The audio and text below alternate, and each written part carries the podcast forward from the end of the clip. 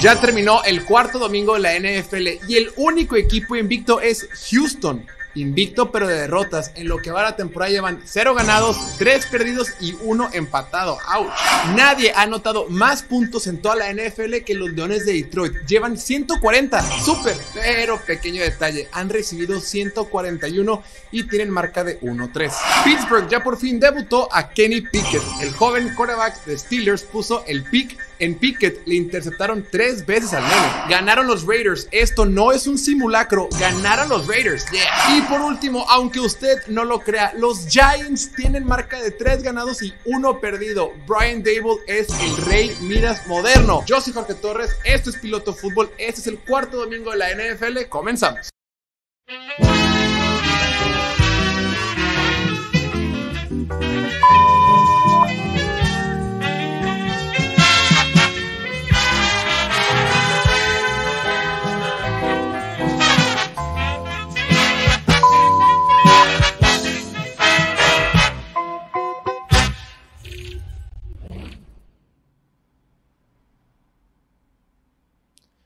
Bienvenidos a esta edición de Piloteando Semana 4. Semana 4 de la NFL, domingo 2 de octubre del 2022. Ya terminó la semana, acaba de terminar el partido entre Kansas City y los Bucaneros de Tampa Bay. Hubo partidos muy cerrados esta temporada, esta temporada, esta semana hubo mucha sorpresa, hubo mucho partido que nos deja con dudas, hubo preocupaciones, hubo partidos espantosos, hubo de todo y para todo eso vamos a hablar con ustedes el día de hoy aquí en Piloto Fútbol. Yo creo que a partir de la semana 4, o bueno, mínimo a partir de lo que ya hemos visto, ya podemos empezar a decir que hay ciertos equipos que se empiezan a diferenciar de los demás. Claro, eh, habiendo un chorro de dudas, sigue habiendo un chorro de equipos que no sabemos qué hacer. Eh, no sabemos qué hacer con equipos como los Chargers, no sabemos qué hacer con equipos como Tennessee, no sabemos qué está pasando con Indianapolis, eh, no sabemos qué pasa con Chicago, Nueva York. Hay muchos equipos de los que tenemos tantas dudas sin embargo, ya los, los buenos empiezan a separar de la pelusa, los más grandes empiezan a separar de los de abajo. Y en, y en esta edición del día de hoy, quiero hablar de los equipos de verdad que hay el día de hoy en la NFL y los partidos que han tenido hoy. Si bien es cierto, es difícil ahorita hablar de que hay equipos muy fuertes. En la conferencia nacional, por ejemplo, salvo Filadelfia. En la conferencia americana ya, ya están los de siempre, los que, bueno, los de siempre me refiero a los, a los recientes, no los que más conocemos. Por eso, justo por eso quiero empezar hablando el día de hoy, o la, esta noche, del eh, partido entre Kansas City y Tampa Bay, el partido que acaba de terminar. 41 a 31 ganaron los Chiefs de Kansas City de visita en Tampa Bay. 41 puntos le metieron a una defensiva de Todd Bowles. Esta defensiva de Tampa Bay, lo comentábamos en la previa, era prácticamente un top 5, top 3, top 1 en todas las métricas, en puntos permitidos, yardas permitidas, yardas por juego, yardas por pas, yardas por, eh, por partido, por yardas por jugada. Era una defensiva dominante. Número uno en DVOA.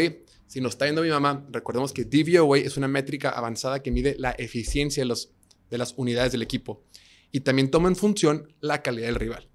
En todo esto, la defensiva de Tampa Bay era número uno, era imbatible. Pero el día de hoy llegó Patrick Mahomes a demostrarnos que él y su cabeza operan en otra dimensión, son de otro planeta. Que ya no está Terry Hill, que tienen eh, gente que salió en la defensiva. No pasa nada. Esta ofensiva de Kansas City no le duele nada. ¿Cómo van a operar si no está Terry Hill? ¿Cómo le van a hacer con un juego por tierra deficiente? No pasa nada. Avanzaron sin problema. Patrick Mahomes, si bien es cierto, no terminó con números así tan espectaculares, terminó completando 22 de 37 pases para 249 yardas, 3 touchdowns, una intercepción. Normal. No es algo espectacular. Pero lo que llama la atención es la facilidad con lo que, con lo, que lo lograba. Nada le costó. Nunca fue difícil para ellos.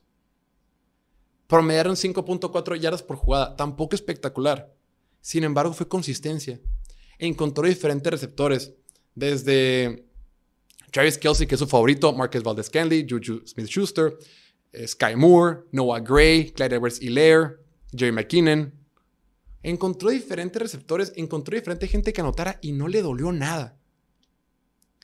Claro que empezaron con el gran factor a favor, que en la, en la jugada inicial fombleó los equipos especiales de Tampa Bay, pero aunque eso no hubiera sucedido, la ofensiva de Kansas City se vio con ritmo, se vio imparable.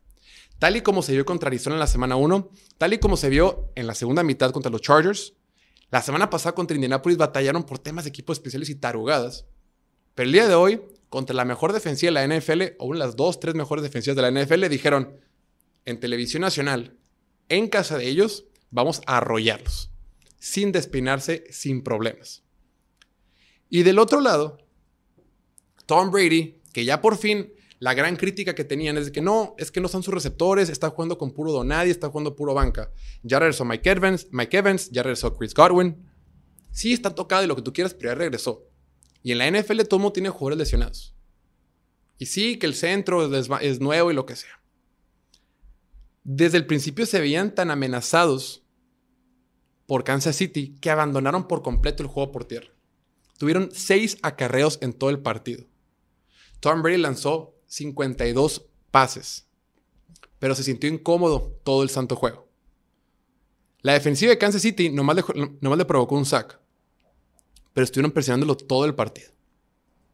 Entonces, termina este encuentro y por un lado, con Tampa Bay y con la conferencia nacional, sigo teniendo dudas. Yo no sé quién es bueno en la conferencia nacional.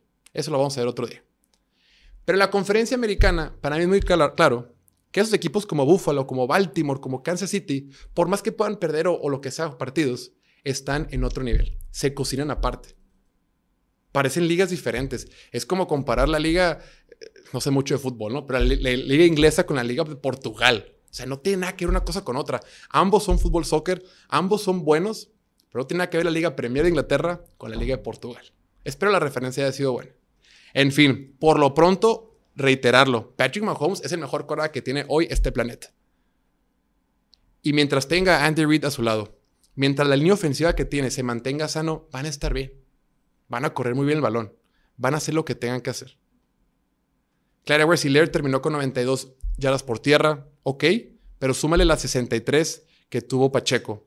Súmale las 34 que tuvo Patrick Mahomes, porque Patrick Mahomes, además de que puede lanzar en diferentes formas, con la izquierda, de arriba, por abajo, como sea, además atlético y puede correr. Y ese touchdown que tuvo en el segundo cuarto, que parecía que estaba en un recreo, parece como que va a correr, se regresa mejor, no, suelta la bola como, como papa caliente, olvídalo. De otro, de otro, otro nivel. Entonces, bien por Kansas City, se refrenda como el mejor equipo de la conferencia, el mejor equipo de su división y se mantienen con marca de 3 y 1. Del otro lado, Tampa Bay ya acumuló su segunda derrota de la temporada. 2 y 2 siguen generando dudas en la ofensiva. Esta defensiva que era sobre lo que descansaba Tampa Bay. Decíamos, bueno, la ofensiva batalla, pero esta defensiva no había permitido más de 14 puntos en tres partidos de la temporada. Esta defensiva con Todd Bowles siendo súper agresivo, estamos bien. Le acaban de meter 41 puntos en su casa. Tengo mis dudas con Tampa Bay. Después, hablando de equipos de verdad, tuvimos una exhibición de otros de los dos mejores equipos de la NFL. Los Ravens de Baltimore recibieron a los Bills de Buffalo. En un partido que a final de cuentas lo ganó Buffalo 23 a 20. Pero si tú ves el puro resultado del marcador, pues no te platica la historia completa. El equipo de Baltimore iba ganando 20 a 3.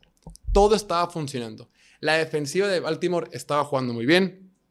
La ofensiva de Baltimore avanzaba sin, complicaciones. Lamar Jackson repartiendo la pelota. Regresó J.K. Dobbins y vaya como regresó con dos touchdowns. Todo era felicidad, todo era alegría. De repente unas jugadas de Lamar Jackson que hace engaño con un pase shovel pass o pase pala, eh, que lo usaron la semana pasada contra Mark, con Mark Andrews, ahora lo usaron con, con, con J.K. Dobbins. Todo era facilidad y alegría. Del otro lado, Baltimore estaba batallando.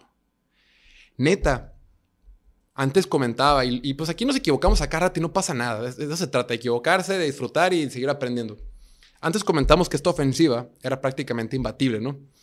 O de en que el equipo era imbatible. La única preocupación que siempre hemos tenido es el juego por tierra de Buffalo sin Josh Allen. Y hasta lo decimos de risa, que Buffalo nada más corre el balón con sus corredores para que Josh Allen agarre aire. O sea, de repente es segunda y, eh, es primera y 10 y le dicen, toma, Singletary toma, Zach Moss, corre la pelota, no importa, no importa que no ganes yardas, nomás quiero agarrar aire. Es para que respire, porque no puedo jugar todo el partido yo solo. Lo decimos de broma, pero es una realidad. El tema del día de hoy es que además, además de que sus corredores no estuvieron funcionando, los receptores estuvieron jugando mal. Entre que soltaban pases, entre que tenían fumbles, entre que había jugadas que las desviaban en la línea. Se le empezó a complicar mucho, mucho la chamba a Buffalo. Y creo que ya los equipos están viendo las debilidades que tiene Buffalo. Ya están entendiendo que no son imbatibles. Ya están entendiendo que por el juego por tierra no se tienen que preocupar. Que el juego por tierra de Buffalo se llama Josh Allen. Otra vez, Josh Allen fue el líder de su equipo en yardas por tierra. 70 yardas por tierra. Fue el número uno de su equipo. El que más tuvo en ese partido fue Lamar Jackson del otro lado con 73. Entonces, por más que sé que es un equipo contendiente, por más que tengo entendido que van a ganar la división y van a estar peleando la conferencia, no sé si a este equipo de Búfalo le vaya a alcanzar. Porque este equipo de Búfalo se llama Josh Allen y los demás. La defensiva van a recuperar piezas, eventualmente va a regresar Troy Davis White, eh, ya regresó eh, Jordan Poyer, ya estamos un poquito mejor. Y tienes un montón de profundidad en la línea defensiva.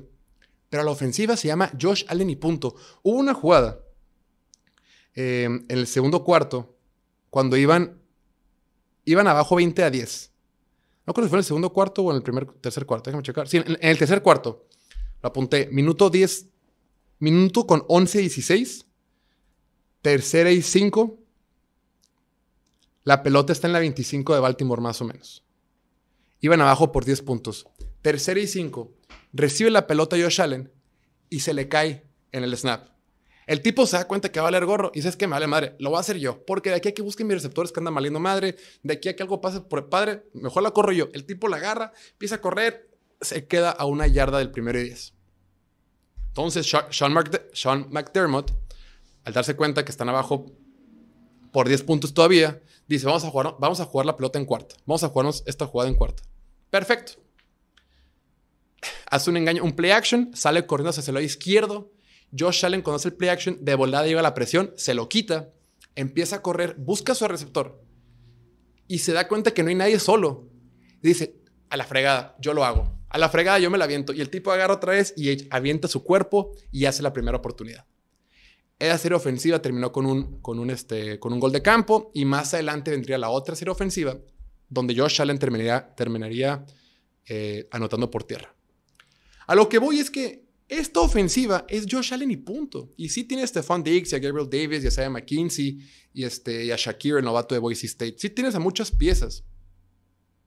Pero se me hace que se van a acabar a Josh Allen. Por más que sea grandote, físico, todopoderoso. Si siguen jugando así, con el estilo de juego que tiene Josh Allen, que baja el hombro, que es más físico, que nadie lo ayuda, que el equipo fomblea, que el equipo se le caen los pases, van a batallar. Y al final, nada más rápidamente, en esa jugada de donde Lamar lanzó una intercepción en cuarta y gol. Quedaban cuatro minutos por jugar. Estaba en la yarda 3 o la yarda 2 eh, de Buffalo. Cuatro minutos. Eh, Harbaugh decidió jugársela en cuarta oportunidad. Contexto. Estás en tu estadio. Te acaban de anotar 17 puntos sin respuesta. Quedan cuatro minutos por jugar. Vas 20 a 20 y tienes la pelota en la 3 de Buffalo. Que se la hayan jugado se me hace perfecto. No tengo problemas con, que se le hayan jugado. Como siempre, el problema en las cuartas oportunidades, o el problema que tengo yo, es la ejecución o, la elección de jugada. Y fíjate lo, curioso. Lamar Jackson sale en la bolsa de protección de, Empty. Bueno, no sé Empty, pero sale en Shotgun. Se da cuenta que no hay nada. Quiere comprar tiempo con sus piernas. Quiere forzar un balón y le interceptan. La bronca de que le hayan interceptado es que al interceptarlo en la su anotación, pues tienes un touchback. Entonces, en lugar de haberla volado, pase incompleto y encajonarlos en la yarda 2 de su propio terreno, les interceptan y les dejas un touchback en la yarda 20. Y Buffalo solo tenía que ir por 3 puntos. O sea, ejecución, elección de jugada fueron los problemas, pero yo en lo, personal no tengo problema con jugártela. Cuando juegas contra estos super quarterbacks super ofensivas, como las de Josh Allen, como las de Kansas City, como las de Tampa Bay, como las de Green Bay, tienes que, tienes que eh, tirarte a matar. No puedes andarte de tibio, no puedes jugar a no perder. Se nos acaba el tiempo. Después, otro partidazo que tuvimos, el de Filadelfia contra Jacksonville. Estos Eagles de Filadelfia son el único equipo invicto que hay en la NFL. Marca de 4-0. No tienen esta marca de 4-0 desde el 2004. Ganaron 29-21. Jacksonville empezó ganando 14-0 el partido. 14-0. Pero Eagles jugó tan bien después de 14-0 que tuvieron 29 puntos sin respuesta. O sea, empezaron el partido. Yo creo que todos los que lo estábamos viendo dijimos, ¿qué está pasando? Jacksonville va ganando 14-0. Así pasó, no pasó nada más. No volvieron a anotar. Bueno, sí volvieron a anotar, pero hasta el final. Ve nada más lo que hizo, lo que hizo Jacksonville. Después de, después de irse 14-0 arriba, su siguiente serie ofensiva fue fumble, la siguiente un punt, la siguiente un fumble, la siguiente un punt, la siguiente intercepción, la siguiente un fumble, después touchdown y después fumble. O sea, se paniquearon. Y sí es cierto que está lloviendo. Y sí es cierto que es complicado sujetar la pelota cuando está lloviendo. Pero llueve para los dos, papacito. Hablamos, justo tuiteé en la mañana. Decía que este, para la semana 3, eh, Jacksonville era número uno en la NFL en, diferencial de intercambios de balón. Número uno. Había eh, robado ocho balones y solamente había perdido uno en los primeros tres partidos. Tenía un diferencial de más siete. La temporada pasada, Jacksonville fue último en la NFL con un diferencial como de menos 20, menos 21. O sea, le interceptaban más, o sea, le robaban más balones de los que ellos robaban. Y este partido, Jacksonville tuvo cinco pérdidas de balón. O sea, hay bebés de imbécil ahí felicitándolos muy bien. Jacksonville, ustedes están jugando muy bien. Doc Peterson, te amo, te la rifas. Eh, corte A, cinco robos de balón. Y lo que tenemos que reconocerle a este equipo de Filadelfia es que su capacidad de adaptarse. No es, ninguna, no es ningún descubrimiento científico que lanzar poco la bola es lo más recomendable cuando está lloviendo. Pero Filadelfia arrancó lanzando la pelota. Se empezó a dar cuenta que no funciona, que la defensiva de Jacksonville los, iba a estar esperando y empezaron a correr el balón. Pero la manera en que corrió el balón fue dominante. Ve nada más los números.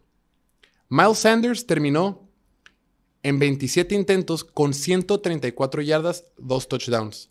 Jalen Hurts terminó con 38 yardas. Kenneth Gainwell con, eh, con 19. Más de 200, fueron 210 yardas por tierra. O sea, Jacksonville, con todo y que tenían la ventaja, con todo y que Jacksonville sabía que Filadelfia únicamente iba a lanzar el balón, con todo y todo, no los pudieron detener. Y eso, eso es lo más peligroso que tiene.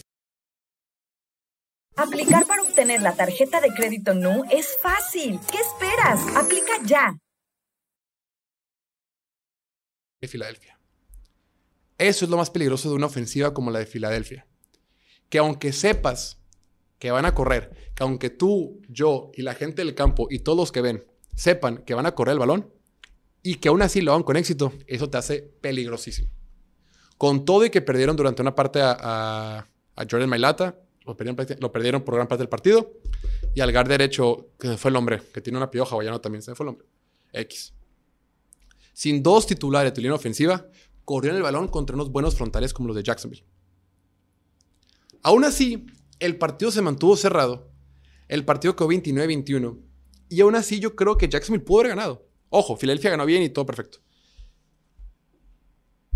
Jacksonville cometió muchos errores. Y puntualmente, una, jugada también muy clave que fue en la segunda mitad, perdón, en el segundo cuarto. En la, en la serie ofensiva con la que abrieron el, segundo cuarto, tenían la pelota en la yarda 35, creo, de, de, Filadelfia. En cuatro oportunidades, en primera oportunidad, tiene un pase, tiene a. tiene a Agnew, su receptor, corredor, quien sabe que juegue, juega de todo, llamado Agnew. lo tiene solo en una, en, al fondo de la derecha, lo busca. Si la atrapa es touchdown, pero entre que está mojada la pelota, entre que tuvo presión, Trey Lawrence lo vuela.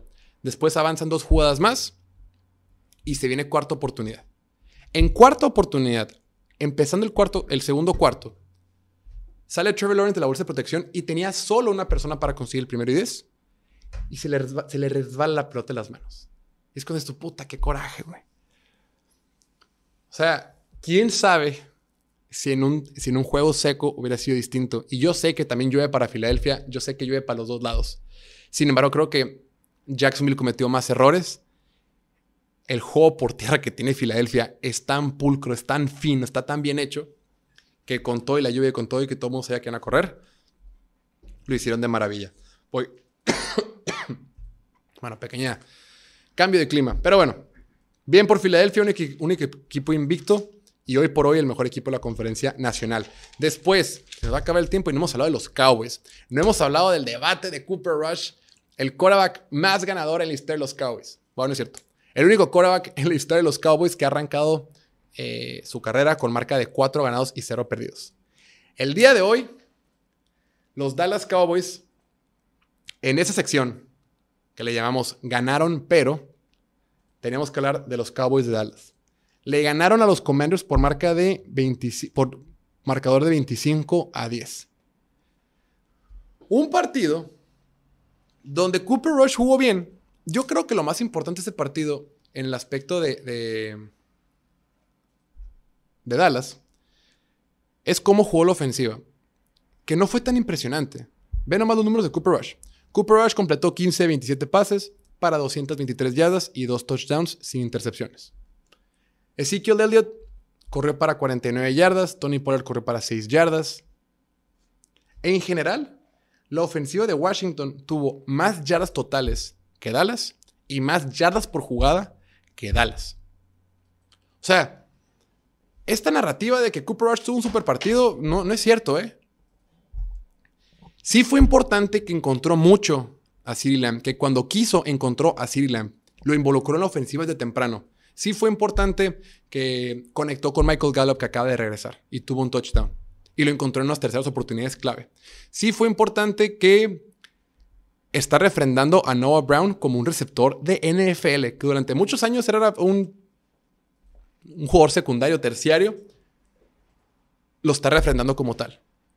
Entonces, ese aspecto es importante. Sin embargo, cuando ves el partido, nunca se sintió que peligraba porque la defensiva de Dallas, aunque permitió cierto número de yardas y demás, pero como la defensiva de Dallas jugó tan bien, como la defensiva de Dallas está en un gran nivel, está tan bien coacheada y tiene unos perros en la línea defensiva que meten presión como nadie, nunca se sintió que el partido estuviera en peligro. Pero es por la defensiva. Inclusive la, la actitud con la que tomaba Mike McCarthy de de repente patear que chance en otros escenarios se lo hubiera jugado. Yo creo que McCarthy decía, el head coach, si no está yendo mi mamá, Mike McCarthy es el head coach de Dallas, decía, ¿para qué pateo? ¿Qué necesidad de patear si de todas maneras a mi defensiva no le van a hacer nada? La defensiva jugó muy bien, tuvo dos intercepciones, una del novato Bland, que todo el mundo habla maravillas de él y que uno que tuvo intercepción, otra de Trevon Diggs, que fue, que fue, que fue fantástica. Eh,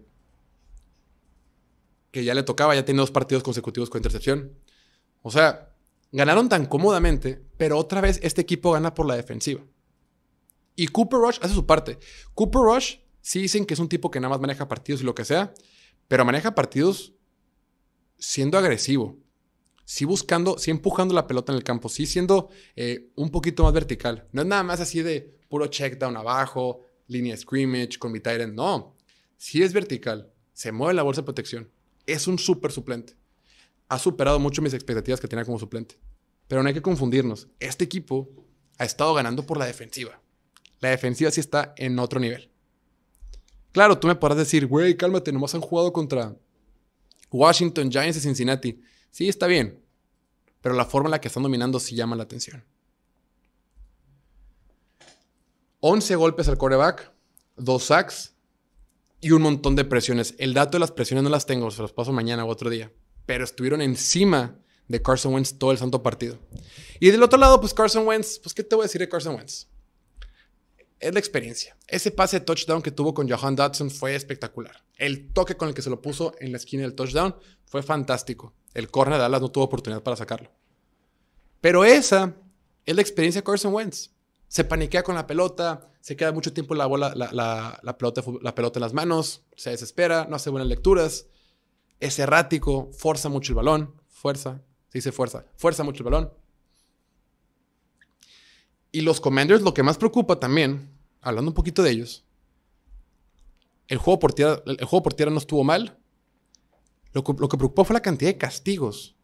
Un montón de castigos. 11 castigos para 136 yardas. Así no se pueden ganar partidos. Si tienes una mala línea ofensiva, un quarterback, que es un cochinero, que es una montaña rusa, y cometes 11 castigos para 136 yardas, vas a perder jugando de visita por lo general.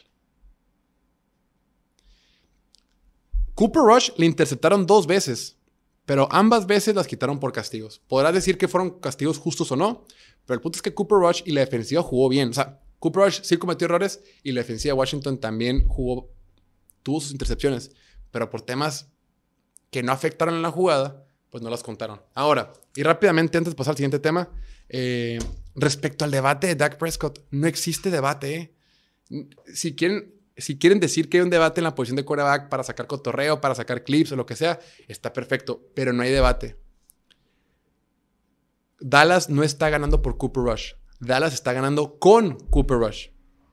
Dallas está ganando por su defensiva.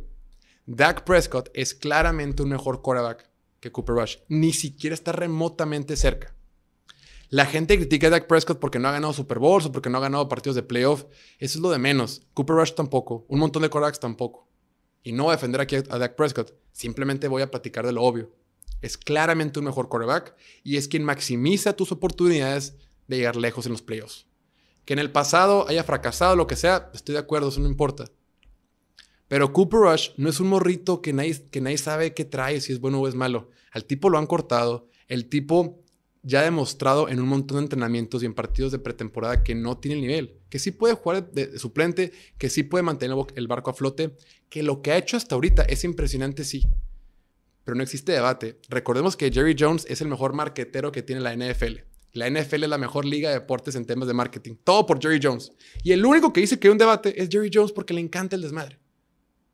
Entonces, si quieren echar relajo echar desmadre platicando de que no, ¿qué va a pasar por morbo? Perfecto. Pero el tema, el único tema por el cual la ofensiva no funciona cuando está Dak Prescott es por las jugadas que mandan.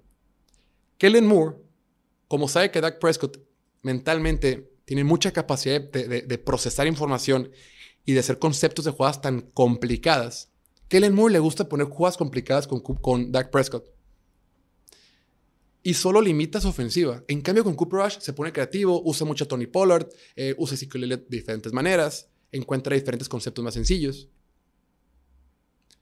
Si Kellen Moore fuera el coach con Dak Prescott, como lo es con Cooper Rush, por algo Dak Prescott anteriormente ha puesto eh, temporada de 5.000 yardas. Pero bueno, fin del debate. Después, se va a acabar el tiempo. Denver contra el equipo de Las Vegas Raiders. Por fin las, Raiders, las Vegas Raiders ganaron. Eran el único equipo que iba a 0-3, el único equipo que había perdido todos sus partidos, por fin sacaron la victoria. ¿Y qué fue? No fue nada espectacular. Jugaron un partido completo. No cometieron errores absurdos. Corrieron la pelota bien, tuvieron pocos castigos y nunca se dispararon en el pie. Aprovecharon y capitalizaron los errores de Denver, aprovecharon y capitalizaron ese fumble que tuvo Denver con Melvin Gordon, que luego lo vemos, eso lo vemos después. Y tan tan. La defensiva por fin apareció. Jugaron un partido completo. Lo que pasaba en los partidos, por ejemplo, contra, contra Arizona, la segunda mitad desaparecían. Contra, contra Tennessee, la primera mitad desaparecían. Contra Denver jugaron un partido completo. Se apoyaron mucho a Josh Jacobs. Josh Jacobs tuvo un partidazazo. Ven más los números que puso el, ex corredor de Alabama, 144 yardas, dos touchdowns en, 22, en 28 acarreos. Buscaron a, Davante Adams en tres ocasiones, terminó con 101 yardas. Derek Carr ni siquiera, tuvo, ni siquiera tuvo un día espectacular, solo tuvo 188 yardas por aire. O sea, ¿quién diría que si cometes pocos castigos, que si no tienes intercambios de balón, que si corres la pelota y si buscas a Davante Adams, que eso funcionaría? Fue básico. Lo comentamos en la previa. Los Raiders el equipo que men, de los, el séptimo equipo que menos presión generaba en los quarterbacks. Último en la NFL en sacks. En los tres partidos solo habían tenido dos sacks. En este partido tuvieron tres sacks, dos de Max Crosby. Estuvieron encima de Russell Wilson. Bien por los Raiders. Este es el nivel que podemos ver. Y no estaba Hunter Renfro y no estaba Foster Moreau. Pero Derek Carr dijo, me voy a dejar de mamadas, voy a hacer las cosas bien. Vamos a correr la pelota, vamos a buscar a Davante Adams y no vamos a cometer estupideces de castigos o de fumbles o de intercepciones. Tan tan. Con eso, con eso les bastó. Denver, el equipo más castigado de la NFL, tuvo siete castigos. Los Raiders nada más tuvieron cuatro. Ahora, Denver, ¿qué vamos a hacer contigo? Melvin Gordon agarra la fucking pelota, hermano. ¿Qué te cuesta? Una máquina de, fumbles. ¿Cuántos fumbles ya seguidos, Piña? Cuatro partidos seguidos con fumble. ¿Qué, onda, güey? Melvin Gordon lleva la misma cantidad de fumbles que series ofensivas que terminan en touchdown de Denver. Y respecto a los Broncos de Denver, ay, ay, ¿qué vamos a hacer con ustedes? Salió lesionado por ahí Randy Gregory. Eh, la defensiva estuvo jugando bien. El tema es la ofensiva. Déjame nomás checar aquí un dato. Ve nomás este dato. Después de la primera mitad, aquí te van las, siguientes series ofensivas que tuvo Denver. Después de la primera mitad, ellos recibieron eh, en el tercer cuarto, punt. Siguiente serie, punt. Siguiente serie, punt. Siguiente serie, punt. Siguiente serie, touchdown. Y última serie, los pararon en cuarta. De esas cuatro patadas de despeje, esos cuatro punts seguidos, tres de esas series fueron tres y fuera. Entonces, tú puedes terminar de ver el partido y dices, ah, Russell Wilson pues no jugó mal, completó 17 25 pases, lanzó para 237 yardas, dos touchdowns, 6 intercepciones, corrió para 29 yardas, fue el líder de su equipo en yardas por tierra, aunque no lo creas. Russell Wilson tuvo más yardas por tierra que Melvin Gordon y Javante Williams. Tú podrías pensar, ah, está bien, no jugó mal. Pero si solo ves los números, te vas a dar cuenta que eso es solo una parte de la historia. Al ver el partido, no tienen respuestas. No tienen respuestas. Son las mismas jugadas. Únicamente Russell Wilson échate para atrás y busca rutas verticales. Tan, tan. No tienen respuestas. Es lo mismo. Es predecible. No corren la pelota de forma efectiva. Es frustrante porque no corren bien, no juegan bien el balón. Eh, terminaron con solo 85 yardas por tierra tuvieron solamente 12 primeros y 10 comparados con los 25 que tuvo los Raiders.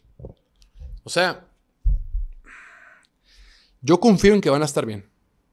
Sin embargo, creo que ya es momento oficialmente, si ya perdiste este partido divisional, ya tienes marca de 2-2, perfectamente Denver podría ir 0-4, ¿eh? Perfectamente ese partido contra Houston, si un bote el balón hubiera sido distinto, lo que sea, lo pierden y el partido pasado contra San Francisco, perfectamente lo pueden haber perdido. Fue una burla de partido ese contra San Francisco. Entonces, momento de despertar, momento de que Nathaniel Hackett y Russell Wilson se entiendan y echen a andar esta ofensiva. Ahora, yo sí creo que van a estar bien. Esta ofensiva tiene que estar bien. Es un Cora experimentado, es un Cora con talento. Es un Cora que ya por fin está corriendo. Recordemos que Russell Wilson no quería correr, ya volvió a correr. No sé cuánto tiempo les vaya a tardar, pero sé que van a estar bien. Nada más espero que no sea demasiado tarde. Porque sí, sí, sí le está costando partidos. Sí le está costando eh, muchísimo eh, echar esta ofensiva a andar. Después, se nos está acabando el tiempo. Después, ¿qué tal el partido que tuvimos también a la misma hora, pero en el Lambeau Field? ¿Quién iba a decir que los Packers de Green Bay se iban a ir a tiempo extra contra los Patriots. No contra los Patriots de Mac Jones, no contra los Patriots de Brian Hoyer, el quarterback suplente, sino contra los Patriots de Bailey Zappi, el quarterback tercer cuadro novato de la Universidad de Western Kentucky. No, no, no lo puedo creer. Cuando salieron las líneas de los casinos, pues Green Bay era favorito por nueve puntos y medio. Dije yo, eh, va a cubrir, va a cubrir muerto de la risa. Va a estar fácil este partido. Pero no, simplemente no. En la primera mitad, ¿cómo batalló Green Bay? ¿Cómo le costó trabajo mover el balón? ¿Cómo le costó trabajo a Aaron Rodgers encontrarse con sus receptores? estaban completamente en diferentes páginas, en diferentes sintonías. No estaban sincronizados.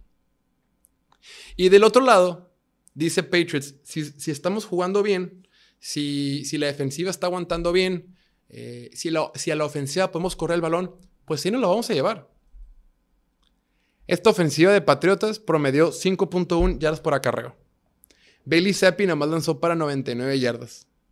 Y con eso, con eso les alcanzó para llevarse a tiempo extra a Green Bay. Bailey Zappi completó solo el 66% de sus pases. Lanzó 10, lanzó 15 pases, completó solamente 10. Pero el juego por tiro estuvo ahí. Jugaron muy buena defensiva.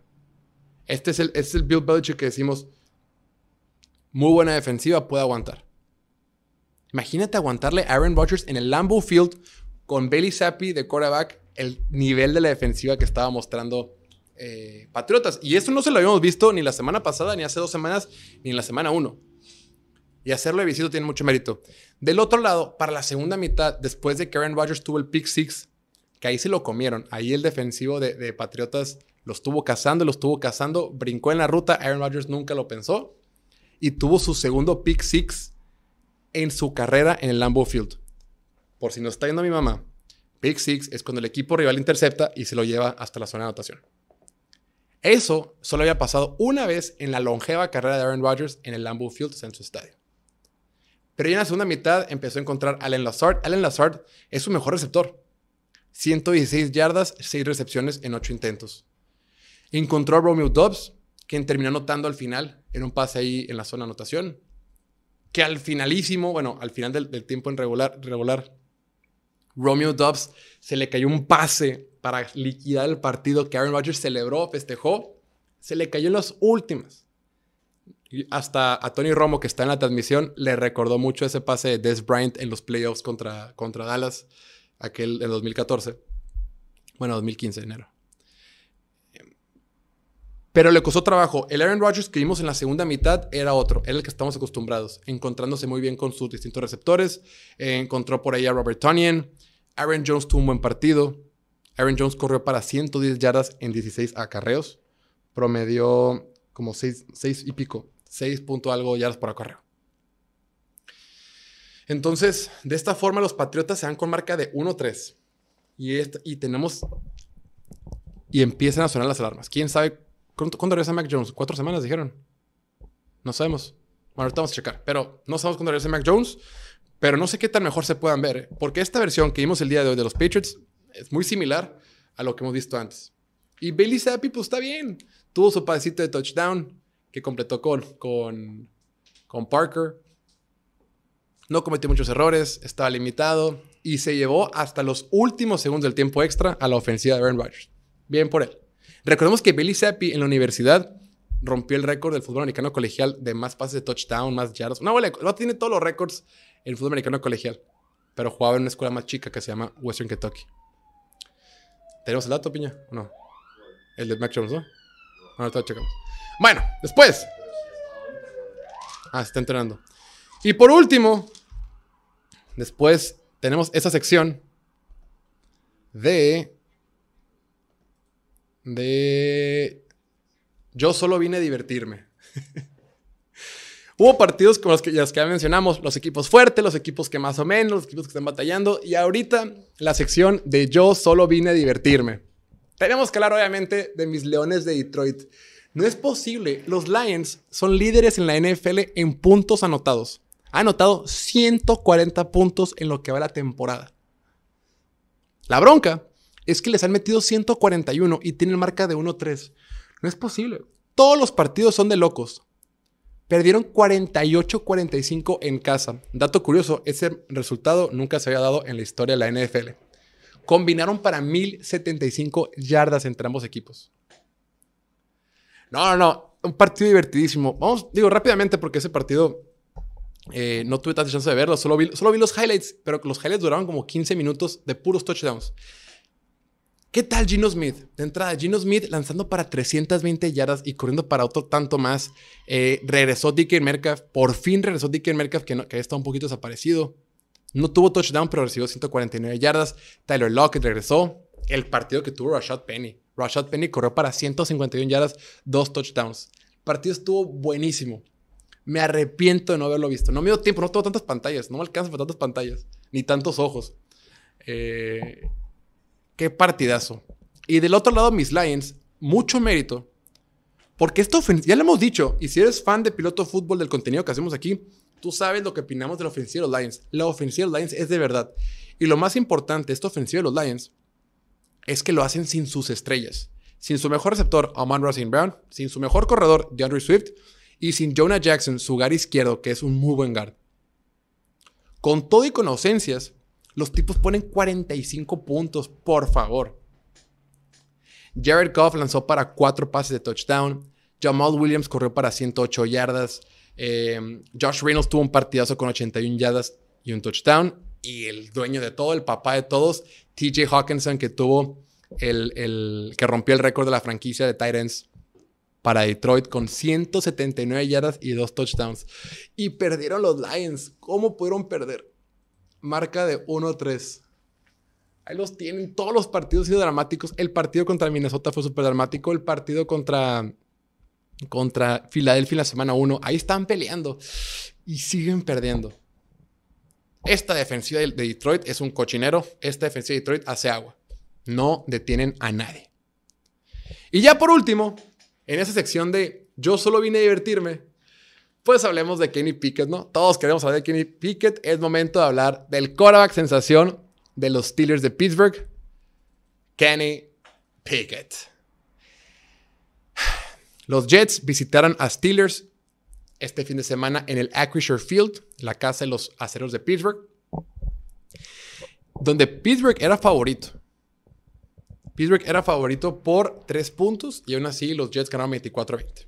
Obviamente la noticia de este partido fue que entró Kenny Pickett en la segunda mitad. Ojo, los Steelers iban perdiendo nada más por cuatro puntos, iban marcador de 10 a 6. Iban 10 a 6 en la segunda mitad y dijo Mike Tomlin a la fregada necesito, necesito chispa, requiero algo. Esto no está funcionando. Ojo, Micho Chubisky no estaba teniendo un mal juego, eh, estaba teniendo un juego regular. Sí, le interceptaron, pero no fue culpa de él. La, desviaron y demás. Pero se empezó a esperar Mike Tomlin, el head coach de los Steelers, y dijo, necesito algo. Meten a Kenny Pickett y en esa primera serie ofensiva tienen cuarta y uno en su propia yarda 30 en la propiedad 30, abajo por 4 puntos. Cuarta y uno dijo, a la fregada me la juego. ¿Con quién me la juego? QB Sneak con Kenny Pickett, que se enciende el estadio. Prender el cerro. Y vaya locura que se armó. Y todos dijeron, espérate, se está cambiando el ritmo del partido, el momentum que tanto dicen del partido está cambiando en favor de, eh, de Pittsburgh. Y Kenny Pickett no jugó mal. Utilizó sus piernas, tuvo dos touchdowns por, por tierra, pero pues esos fueron muy cerquita no lanzó mal. Todo el mundo dice que tuvo eh, tres intercepciones, que ninguno de sus pases tocó el piso, que tuvo 10 completos, tres intercepciones. Güey, las intercepciones fueron súper circunstanciales. Tampoco nos hagamos güeyes. Uno fue un Hail Mary, dos fueron pelotas desviadas. No sean tan gachos con él. La gran duda para el partido es qué va a pasar la siguiente semana. La siguiente semana, Pittsburgh eh, va contra Buffalo, un equipazo juegan en Buffalo. No sé si Mike Tomlin quiera meter a Kenny Pickett a eso. Vamos a hablar mucho en la semana de eso. Durante la semana en los podcasts vamos a comentar mucho al respecto. Pero por lo pronto no sé. Vamos a ver qué terminan haciendo. Me da mucha curiosidad. Yo no lo haría. Bueno, sí lo haría. Voy a meditarlo. No, ahorita no sé si le preguntaron a Mike Tomlin. La verdad no tengo información. Pero quién sabe qué es lo que suceda. Y del otro lado, pues bien por los Jets. Por fin regresó Zach Wilson. Zach Wilson sí tiene muchas de las debilidades que tanto nos preocupan. Eh, Zach Wilson, si es un cora que se pone muy nervioso en la bolsa de protección, que toma malas decisiones. Aún así, sacó la chamba, aún así tuvo series ofensivas para ganar y aún así lideró su equipo para cerrar un partido de visita. Y los Jets tienen marca de 2 y 2. Perdón. Todavía le falta mucho a este equipo de Jackson, Jacksonville, de los Jets. Eh, errores absurdos, por ejemplo. Antes de irse al medio tiempo, ahorita me acordé, antes de irse al medio tiempo, mandan un Hail Mary Trubisky. Si usted no mi mamá, un Hail Mary es cuando tiras una bomba con pocos segundos, poca esperanza. Tiras un, un rezo. Es un milagro que estás pidiendo. Lanza el pase Micho Trubisky. Y, y Carl Lawson, el tackle defensivo, le pega a Trubisky con todo y que la pelota fue interceptada o incompleta. No sé, ya se acabó el, el partido, el medio tiempo. Le pegan a Trubisky, les dan 15 yardas más a Pittsburgh. De esa forma estaban en rango para que pudiera patear Chris Boswell. Patea el gol de campo y tres puntos para Pittsburgh. Gratis. Esa clase de errores, idiotas, las cometen los equipos malos. Así es como los equipos malos se mantienen malos durante mucho tiempo. Pero bueno, repito, eh, ahora que ya está, ya está Zach Wilson, vamos a ver más un poquito de Elijah Moore. Vimos a Corey Davis, quien anotó. Eh, Hall corrió un poquito mejor, el corredor novato. Vamos a ver, yo tengo, tengo muchas dudas con esta ofensiva. Pero bueno, hasta aquí lo dejamos. Esto va a ser todo por hoy. No olviden suscribirse aquí al canal de YouTube. Suscríbanse aquí al canal de YouTube. Si están en el podcast escuchándonos el día de mañana o cuando sea, vengan a YouTube y suscríbanse y síganos en todas nuestras redes sociales. Instagram, Twitter, TikTok, Facebook, YouTube, podcast. Y nada, agradecerles como cada domingo. Aquí estaremos todos los domingos que podamos, que nos dé la vida de la NFL para practicar los partidos. El día de mañana, bueno, para el podcast del martes, mejor dicho, vamos a hablar de los partidos que nos faltan. Hubo muchos partidos que nos faltaron, pero pues no alcanzamos a poder ver todos y así. Pero bueno, muchas gracias, que estén muy bien, que pasen buena noche. Agradecer la producción a Diego, Dante, Piña por el, por el desvelo del domingo. Pero bueno, nos vemos en la próxima.